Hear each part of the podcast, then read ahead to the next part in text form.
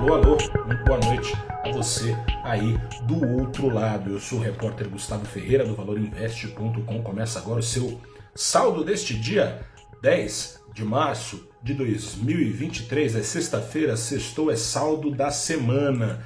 Semana foi de especulação intensa sobre juros e a tomada de riscos na maior parte do tempo prevaleceu no saldo dos ativos, mas esta sexta-feira foi frustrante, com um mergulho de 1,38%. O Ibovespa, principal índice da Bolsa, transformou o que eram ganhos semanais em queda acumulada de 0,24%. Já o dólar disparou 1,3% nesta sexta-feira aos R$ 5,21, trocou o que era queda acumulada semanal por alta de 0,3%. 15%.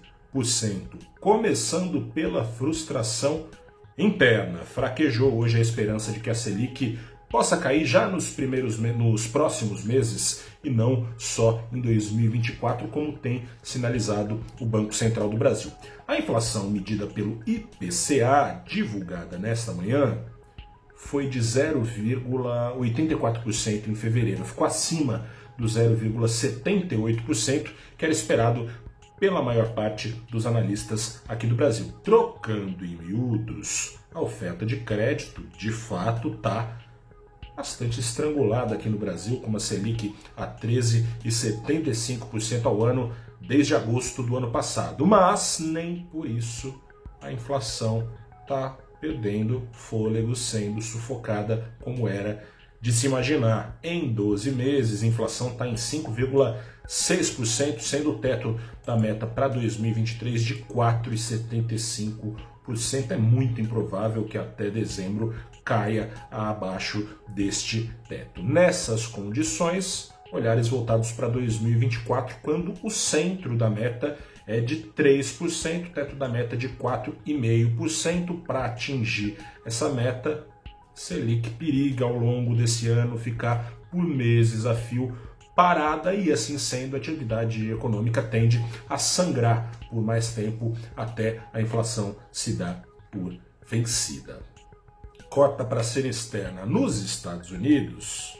A aguardada divulgação dos dados de mercado de trabalho em fevereiro veio bem ok, veio melhor que a encomenda. Em especial, o rally de salários lá nos Estados Unidos esfriou além do, imagina do imaginado em relação a janeiro. A hipótese levantada pelo Banco Central americano de acelerar a sua alta de juros nesta próxima quarta-feira, tem decisão de juros nessa quarta-feira por lá, essa hipótese de aceleração parece agora mais remota. Alívio, mas esse alívio passou batido no pregão lá em Nova York, derramamento de sangue nas bolsas. Uma mosca surgiu no meio dessa sopa trazendo uma onda de pânico aos mercados. Seguinte, o Silicon Valley Bank, você não conhecia? Eu também não. Muito prazer.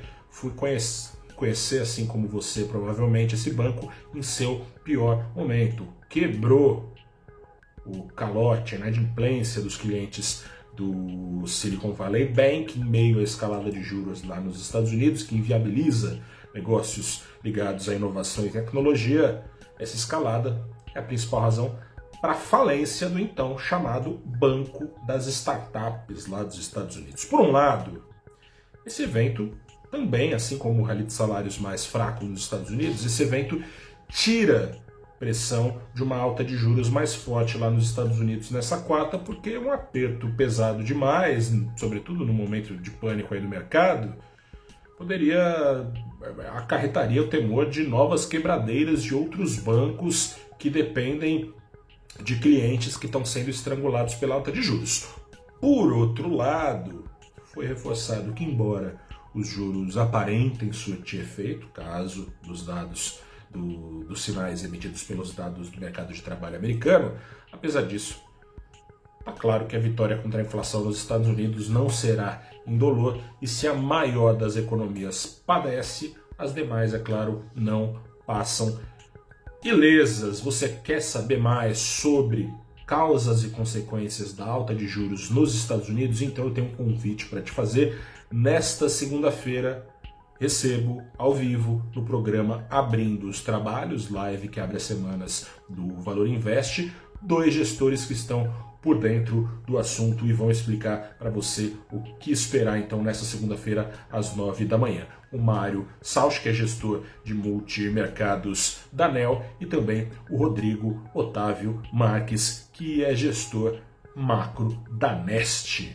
Recebemos a sua atenção muito. Bem-vindo então nessa segunda-feira às nove da manhã, ao vivo, respondendo perguntas que você pode fazer pelo Twitter, pelo LinkedIn, pelo Instagram, pelo YouTube, pelo Facebook, em todas essas redes a transmissão acontece. Aguardo você, bom fim de semana, até a próxima.